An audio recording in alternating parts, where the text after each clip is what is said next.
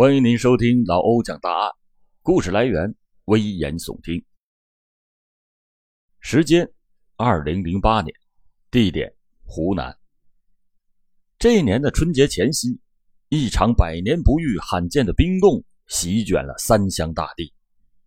天骄腊月，滴水成冰，伴随着迅速的降温，西北风发出呜呜的尖叫声。大风吹在人的身上，让你感到全身刺骨般透心儿的冷。一月十九日下午十七点三十五分，汉寿县周口镇李河村的村民刘某，准备到自己家的菜地摘两兜大白菜回来用来做晚饭。突然，他看见不远处的滚水坝的堤滩外，一股浓烟伴着呼啸的寒风窜得老高，莫非是碰到鬼了？这么冷的天谁这时在冰天雪地烧火搞什么名堂？一股好奇心驱使他小心翼翼的要前往看个究竟。他好不容易的爬上了大堤，哎，怎么鬼都没看到一个？只见河滩下一堆熊熊的大火，伴随着空气中一股难闻的焦臭味扑面而来，让人感到恶心。这好奇心。越发的促使他要上前靠近火堆看个究竟。就在离火堆还有四五米开外，一股热浪夹杂着焦臭味，便蓦然间的被眼前的一幕惊呆了，吓得他一屁股坐在了地上。只见火中赫然正烧着一具人的尸体。当下他只恨自己的爹妈给他少生了两条腿儿。他连滚带爬，惊魂失魄地朝附近村的妇女主任家里飞快地跑了过去。这家伙撞进屋内，气喘吁吁的，一身泥一身血，语无伦次地向妇女主任结结巴巴地说：“出出出出事了，坏了，主任啊，外河死了个人，正正在烧，快快帮！你没看错啊，这天寒地冻的，是不是有人烧稻草烤火呀？”一见妇女主任半信半疑的样子，越是急得这位村民不知怎么讲才好。没没错没错，是烧的人，快快快快！这人命关天，村妇女主任听了以后，那是不敢怠慢，赶忙的给派出所打电话报案，同时还叫了几个住在附近胆大一点的村民，急急忙忙的朝河滩跑去。一月十九日。农历的腊月十二，这一天也是星期六。一连几天越下越大的冰雪，使整个汉寿县被一层层厚厚的冰雪笼罩着，行人和车辆出行都十分的困难。天气虽然寒冷，但丝毫挡不住春节临近的喜庆。龙阳城大街小巷仍然是车来车往，人头攒动，一派和谐的节日气象。可谁知？人们在享受欢乐和亲人团圆的时候，民警们却仍然顶风踏冰，日夜战斗在各自的工作岗位上，默默地守护着群众的安宁。十七点五十分，周口派出所的民警接到报案以后，立即的通过对讲机，在最短的时间内向县公安局指挥中心报告了案情，并且迅速的赶到了出事现场，对现场进行了警戒保护。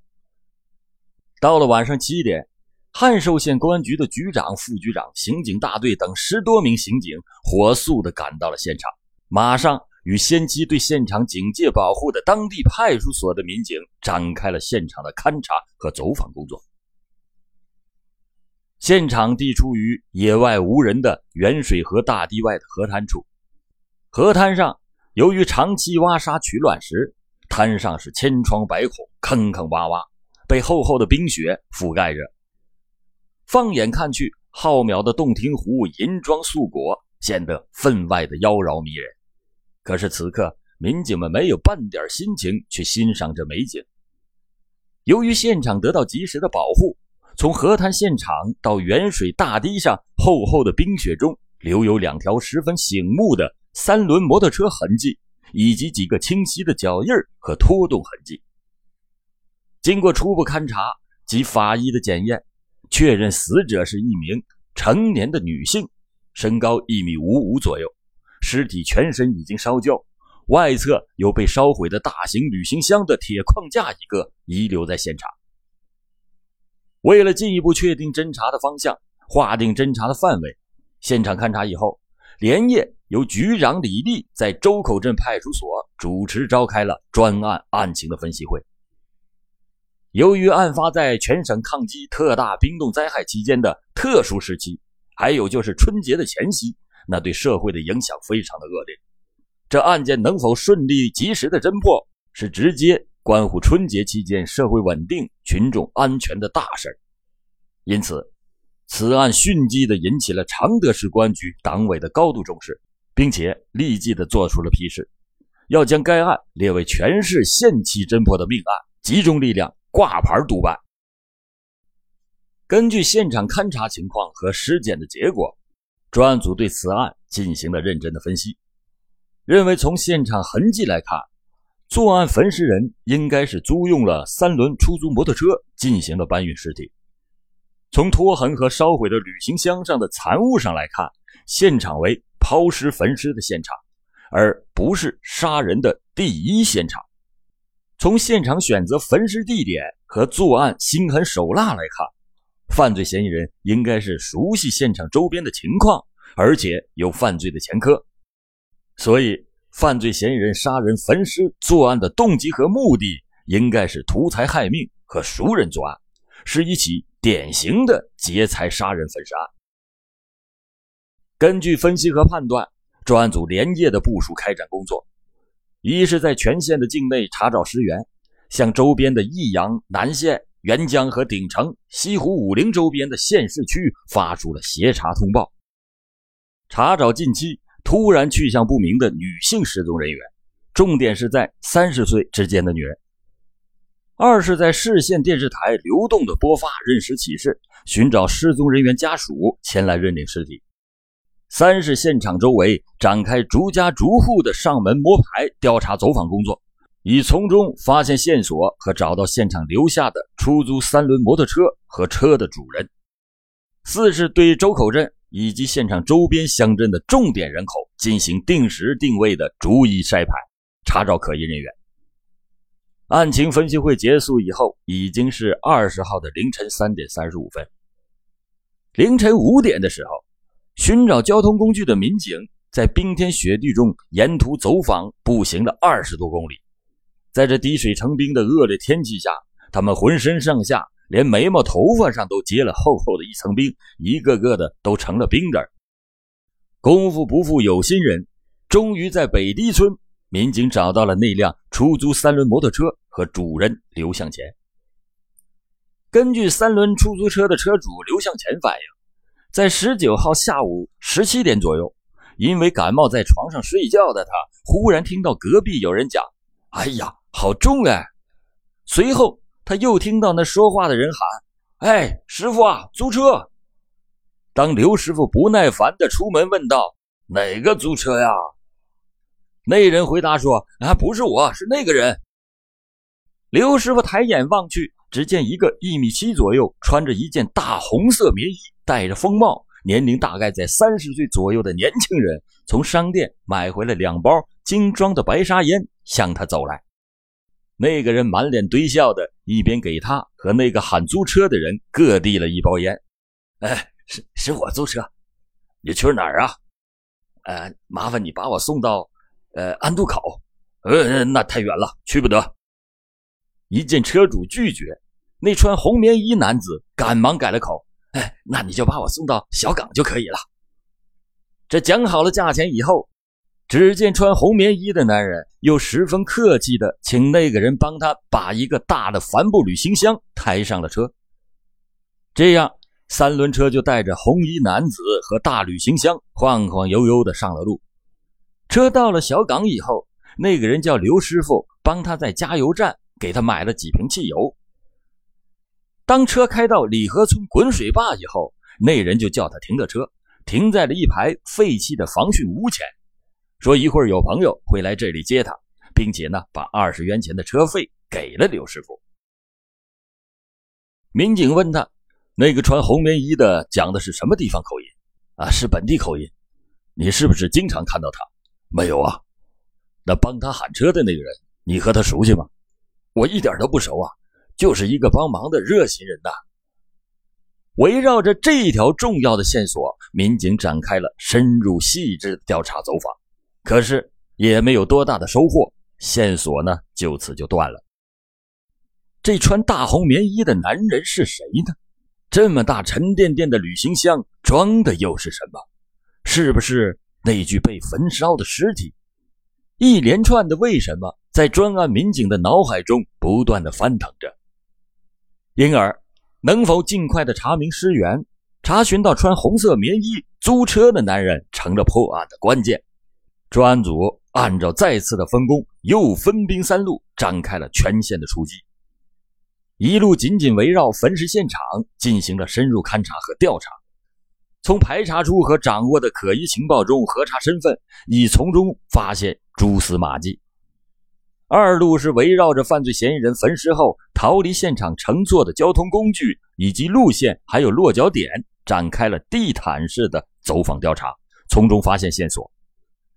三路是根据犯罪嫌疑人的口音、熟悉现场情况和体貌特征，再次进行挨家挨户拉网式的排查，以求从茫茫的人海中尽快的发现线索，查明尸源，找到那个神秘的犯罪嫌疑人。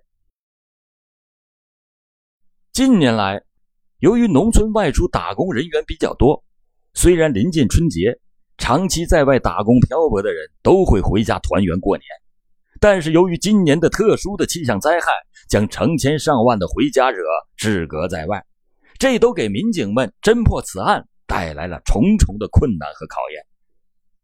通过大量艰苦的工作，获得了一条又一条的线索，但是很快又被一条条的否定。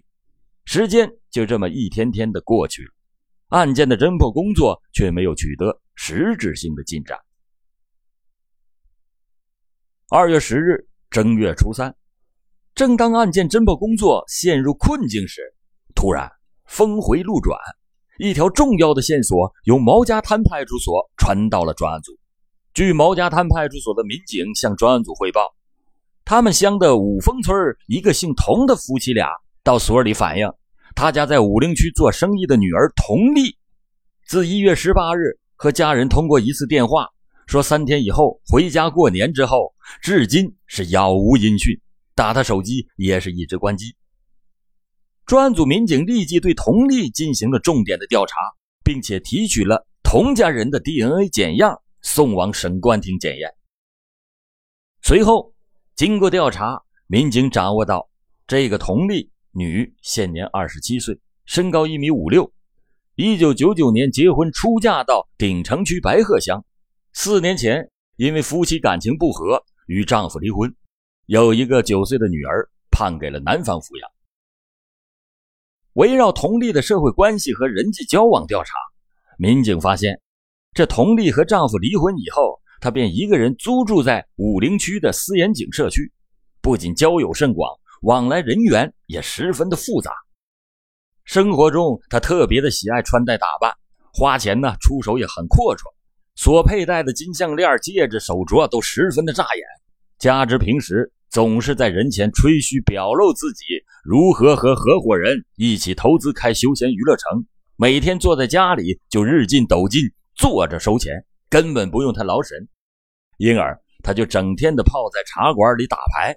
输个上千元，那连眼睛都不眨一下，被那些茶馆的牌友喊作“海姐”，连他本名叫什么，人们都忘了。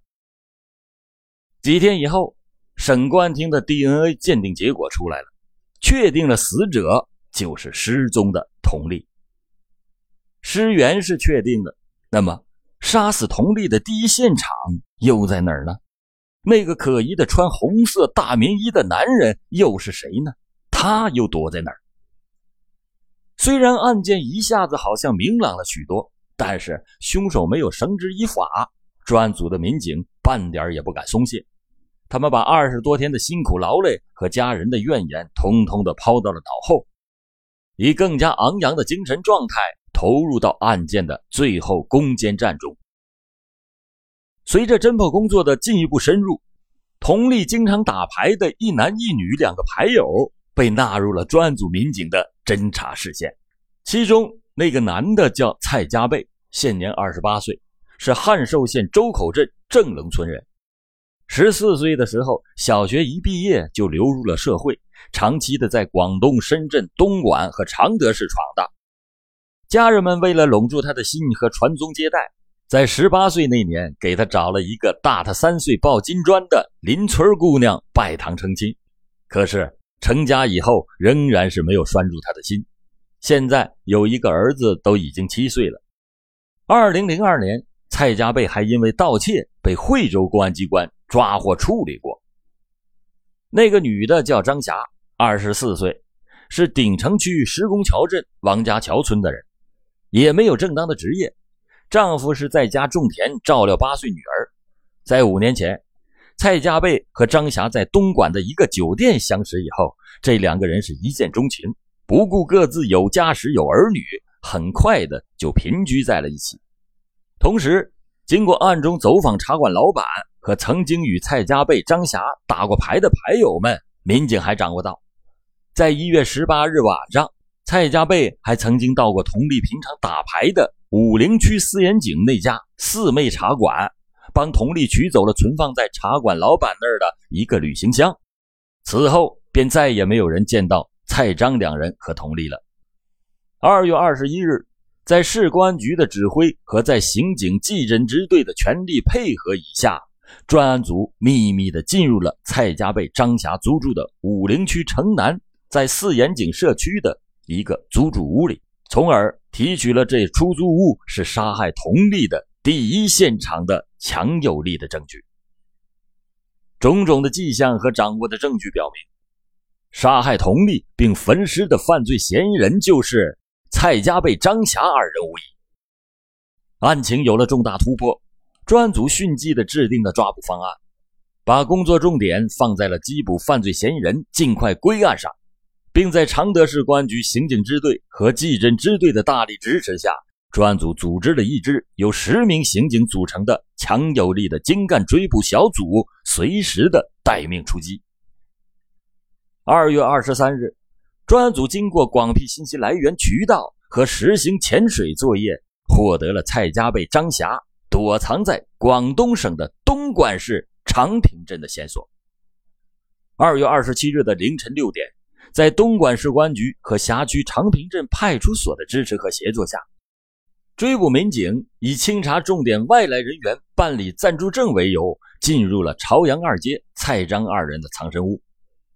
当张霞被家乡的民警从梦中喊醒时，望着身旁如丧家之犬的情夫蔡家贝。竟然捂着脸大哭了起来。知道公安机关为什么抓你吗？知道，我杀死了丽丽，抢了她的钱。警察，请你放了张霞，人是我杀的，他他没动手，我真后悔啊！我当时是脑壳晕了，太冲动了。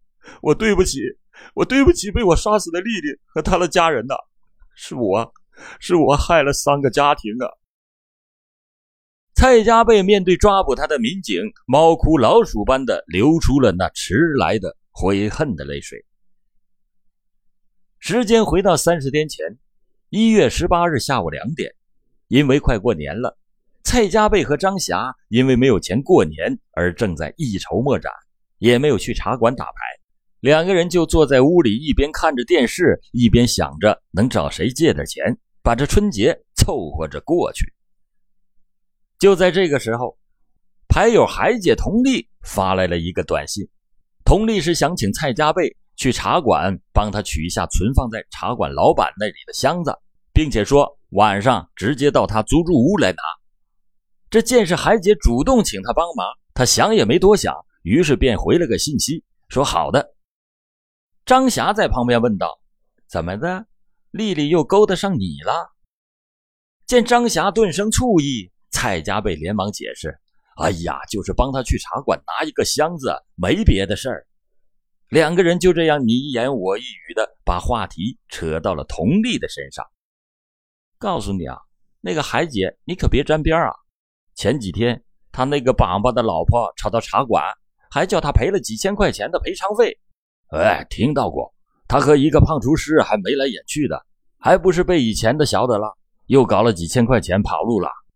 他平时喜欢炫耀自己多有钱，他讲在湖北赤壁那边和人合伙开了一家休闲城，坐在家里不出门，每天都有几千块钱进到袋袋里。嗯，他名声不好，找麻烦的多。这说者无意，听者有心。蔡家贝突然一拍脑门的说道：“哎，有办法过年了！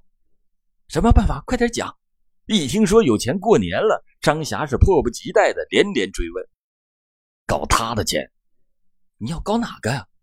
海姐，丽丽，今天就是一个机会，晚上他来这拿东西，就绑架他。此时，蔡家贝为自己想到了一个难得的发财机会，而无不得意起来。你可不要搞出事儿啊！哎，不会的，这婆娘莫看她海皮子，她是俺老乡，汉寿乡下的，又是离婚的，城里也没靠山。你看别人接二连三搞她的钱，她都没敢吭一声，还生怕别人晓得不好意思呢。她呀，就是个胆小鬼。那怎么搞呢？我看就这样。谁能想到这俩人费劲想出来的过年办法？竟然是搞自己身边的朋友，那像咱们现在过年，那可方便多了。幸运的话，你都不用花钱。比如京东年货节就准备了很多年货，好吃的坚果、薯条、牛奶、美酒，什么都有。如果你都想买怎么办？关键的时候，老欧还能给你送福利。你们看到老欧讲答案听单底部那个悬浮小黄条了吗？一月十四日到十八日，连续五天。听友们每天都可以抽两次的京东年货节红包，最高可以抽中两千零一十九元。记得红包要赶在一月二十五日前花掉哦，不然那就过期了。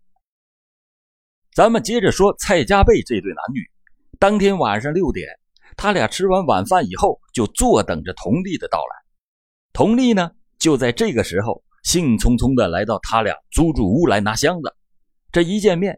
三个人十分亲热的，还打起了招呼。可佟丽又怎么会知道，就是这眼前的一男一女，竟然是要谋他钱财、索他性命的一对豺狼。他俩按着事先的策划，张霞拉着佟丽，格外亲热的挽着手，一起看着电视，东一句西一句的说着悄悄话，一直拖拉到晚上九点。佟丽见时候已经不早了，便再次的要起身告辞。可又被张霞硬留了下来，并就茶馆里的一本经、张三长、李四短的东拉西扯起来，并不时的暗中焦急的观察着蔡家贝的举止。只见蔡家贝迟迟没有动手，张霞明白蔡家贝可能是心里犹豫不决。他再次冷眼望了望坐在一旁的蔡家贝一眼。此时，蔡家贝的心里就正如张霞所想的一样，十分的犹豫。到底是该不该动手呢？这思来想去，他决定为了钱，为了能和张霞长久的平居在一起，决定去赌一把。机会是自己创造的，路是自己走的。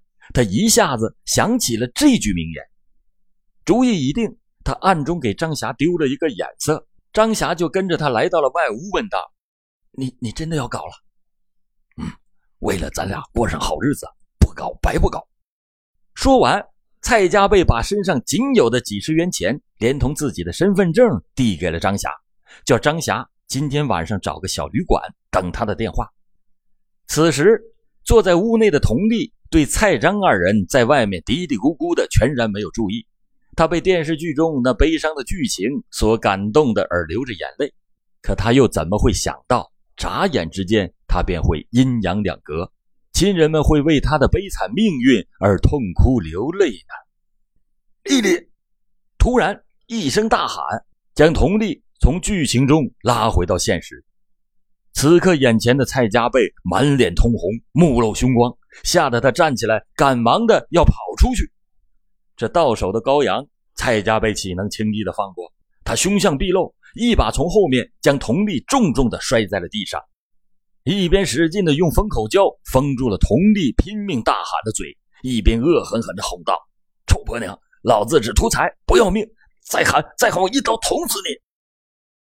吓得魂飞魄散的佟丽是连连点头，瘫在地上一动不动的任其宰割。把佟丽结结实实的捆好以后，蔡家贝从地下将佟丽拖进了里屋，重重的摔在了沙发上，动手把他身上的一千多元现金和三张银行卡、所戴的项链、戒指、两只白金手镯和一部手机席卷一空。蔡家贝问佟丽：“那卡上有多少钱？密码是多少？”只有一张工行卡上有六万多元钱，密码是二四个零一个八。草包。我给你两万元钱，你放了我，我不报警，也不找人找你麻烦，好不好啊？妈的，你少啰嗦！蔡家贝一声吼叫，吓得佟丽尿都尿在了裤裆里，再也不敢吱声了。不报警，不找麻烦，没想到就是这句话却刺激了蔡家贝。他立刻的给张霞打电话，叫他快点回来拿卡去银行查一查，佟丽所说的密码是否是真的。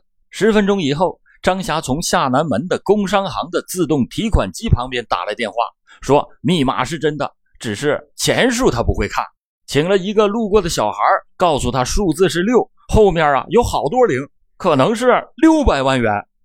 这蔡家被心里骂道：“你个猪脑壳，这都搞不清。”但密码是真的，只是钱太少了一点。这怎么处置佟丽呢？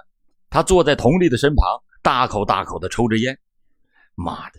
听那婆娘讲的好听，他一出门，警察就会找上门。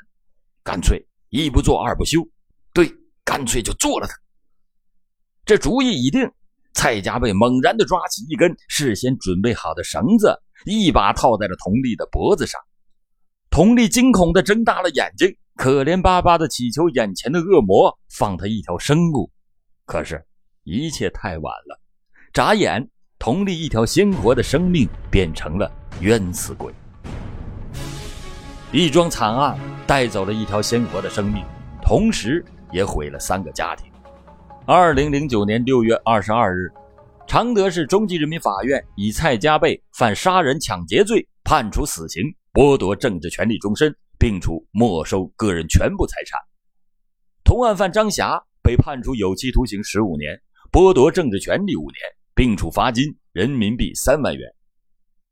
至此，一起罕见的震惊常德的杀人焚尸案的侦破画上了一个圆满的句号。好了，感谢您今天收听老欧讲答案。节目最后，老欧再提醒您一下，别忘了猛戳页面底部的悬浮小黄条。一月十八日之前，每天都能抽到两次的京东年货节红包。看哪位听友能抽中两千零一十九元，无敌惊喜啊！